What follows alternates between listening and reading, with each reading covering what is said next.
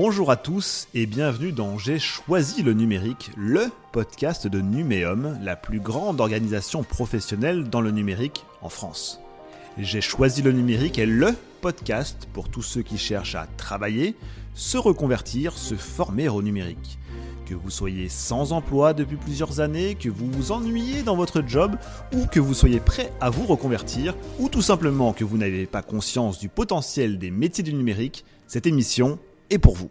Aujourd'hui, je reçois Xavier, CEO du Réacteur, organisme de formation qui a la particularité d'aider à se reconvertir dans le développement web et mobile, même pour ceux qui n'ont jamais fait de développement informatique auparavant. Xavier, bonjour. Est-il possible de devenir développeur sans avoir jamais codé auparavant?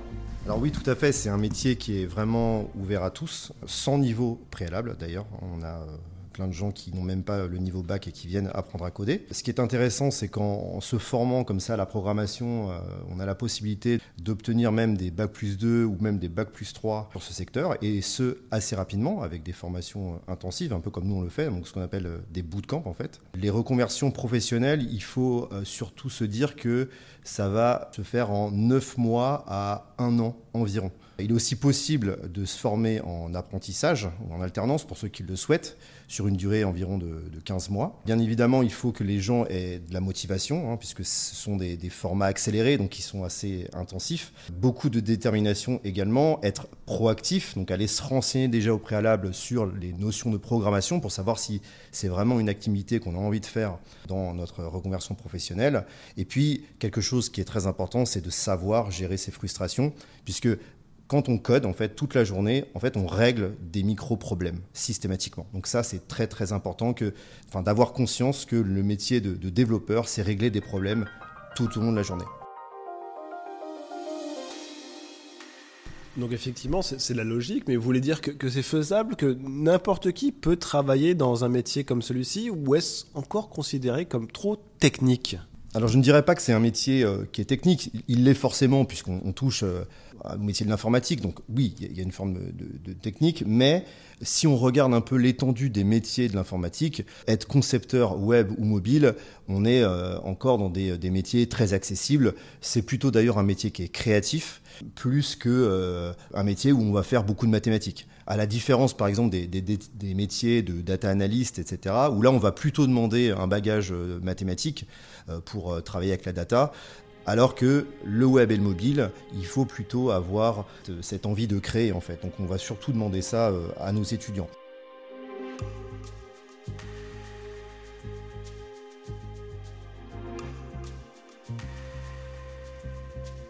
Alors justement, c'est intéressant ce que vous dites, puisque aujourd'hui, le, web, les, services mobiles sont, partout, ils sont assez transverses, ils sont dans, nos vies au quotidien. Mais euh, est-ce que les, entreprises demandent, sont en demande de tels postes, de telles euh, personnes qui peuvent travailler dans ce domaine-là? Le téléphone, on ne va pas s'en servir euh, que pour aller sur le web, mais on va aussi s'en servir pour utiliser des applications mobiles, hein, ces applications qui sont téléchargeables sur les stores, euh, que ce soit Google Play ou Apple Store. Euh, donc euh, on a effectivement un marché où on va avoir besoin de développeurs pour développer ce type d'application mobile. La part du marché du mobile est en plus de plus en plus importante. Hein. C'est un marché qui est vraiment en, expansion. En 2022, on a à peu près 3 milliards d'euros qui ont été dépensés par les Français, par exemple, sur les stores. Donc euh, c'est un secteur qui a vraiment euh, euh, permis de développer également des, emplois directs, mais aussi indirects. Hein. On n'a pas que des développeurs, on a, on a ça, mais on a ceux qui assurent la maintenance des applications mobiles, le support technique. Et puis d'un autre côté, on a tous ces chefs de projet, les product owners, tous les sales, donc les, vendeurs, les emplois du marketing, etc. etc. mais après, il faut bien considérer que les offres d'emploi, vous en aurez toujours beaucoup plus dans le web que dans le mobile.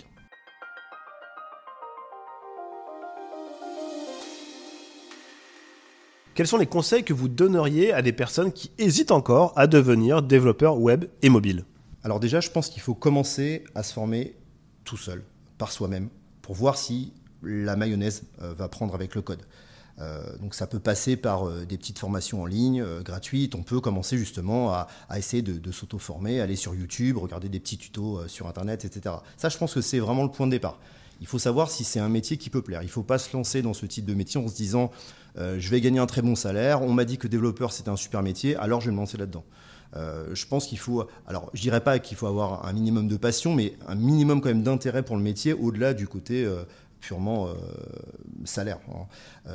donc nous, ce qu'on a fait pour, pour tester nos, futurs éventuels élèves à la formation, on a donné accès sur notre site internet à une formation gratuite. Euh, qui va se baser sur des langages de programmation assez, assez connus euh, comme le HTML, le CSS et le JavaScript. On leur donne cette formation-là et on leur dit, avant qu'ils s'inscrivent, faites cette formation-là, testez-vous, regardez si c'est quelque chose qui vous plaît, si vous vous voyez demain euh, à en faire votre métier, et après vous déciderez si vous avez envie de, de partir sur une formation telle que la nôtre. Je dirais que l'étape de la formation, c'est une première étape vers le marché de l'emploi. Mais après la formation, ça continue. Il faut continuer à travailler. Ça va être dur. Vous allez devoir vous distinguer par rapport aux autres personnes et, in fine, euh, trouver un stage et puis évidemment évoluer vers un CDI.